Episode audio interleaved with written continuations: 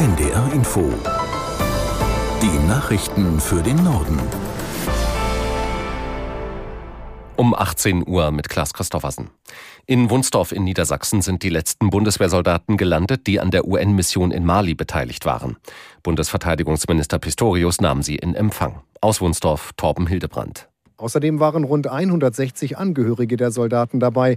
Sie konnten ihre Lieben nach Monaten in der Ferne wieder in den Arm nehmen. Mit dem Appell dankte die Bundeswehr den Soldaten und Soldatinnen für ihr Engagement. Zehn Jahre lang war die Bundeswehr in Mali als Teil einer Friedensmission der Vereinten Nationen. Deutschland und die anderen Staaten sollten Mali stabilisieren. Dieses Ziel ist nicht erreicht worden. Malis Militärregierung warf die UN-Friedenssoldaten förmlich aus dem Land und wandte sich verstärkt Russland zu.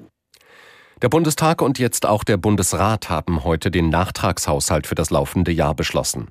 Darin ist vorgesehen, die Schuldenbremse nachträglich ein weiteres Mal auszusetzen. Die Ampelkoalition will damit vor allem die Energiepreishilfen auf eine rechtliche Basis stellen. Die Unterstützung wurde als Folge des Ukraine-Kriegs ausgezahlt.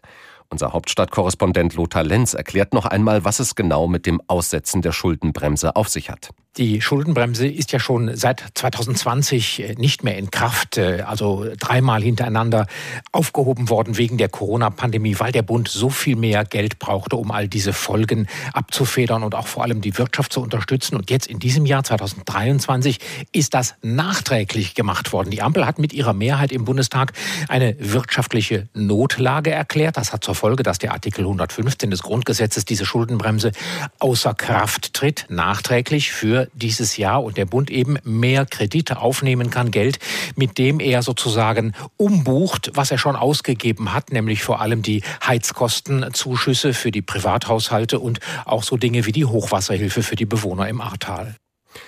Der Bundestag hat außerdem die von der Ampel geplante stärkere Erhöhung des CO2-Preises beschlossen. Ab Januar steigt der Preis damit von 30 auf 45 Euro je Tonne. Kraftstoffe dürften sich dadurch um 4,5 Cent pro Liter verteuern. Auch die Gas- und Heizölpreise werden steigen. Die Ampel hatte sich im Rahmen der Einsparzwänge im Bundeshaushalt auf die stärkere Erhöhung des CO2-Preises verständigt. Im Jahr 2025 steigt der Preis dann auf 55 Euro. Kundinnen und Kunden müssen sich in der Woche vor Weihnachten auf Warnstreiks im Einzelhandel einstellen. Die Gewerkschaft Verdi will damit in den festgefahrenen Tarifverhandlungen den Druck auf die Arbeitgeber erhöhen. Wann genau gestreikt wird und in welchem Umfang ist noch unklar. Laut Verdi muss aber vom kommenden Donnerstag an mit Arbeitsniederlegungen gerechnet werden. Der Handelsverband HDE geht nicht davon aus, dass es zu großen Einschränkungen kommt. Gewerkschaft und Arbeitgebervertreter werfen sich gegenseitig vor, die Tarifverhandlungen zu blockieren. Wann wieder verhandelt wird, ist noch unklar.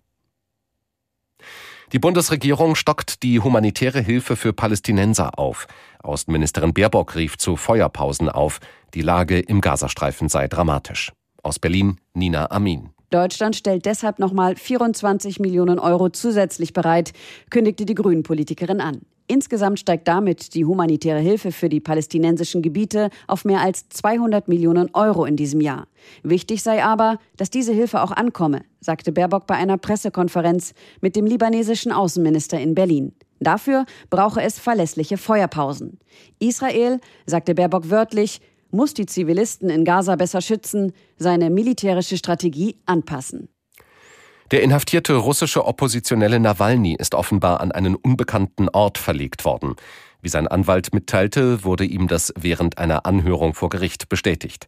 Er habe aber keine Angaben dazu erhalten, wo sich Nawalny jetzt befinde. Den letzten direkten Kontakt zu ihrem Mandanten hatten die Anwälte nach eigenen Angaben am 6. Dezember. Nawalny ist in mehreren Prozessen vor allem wegen Extremismusvorwürfen zu einer Haftstrafe von insgesamt mehr als 30 Jahren verurteilt worden. Zuletzt war er in einer Strafkolonie rund 230 Kilometer östlich von Moskau untergebracht. Das waren die Nachrichten.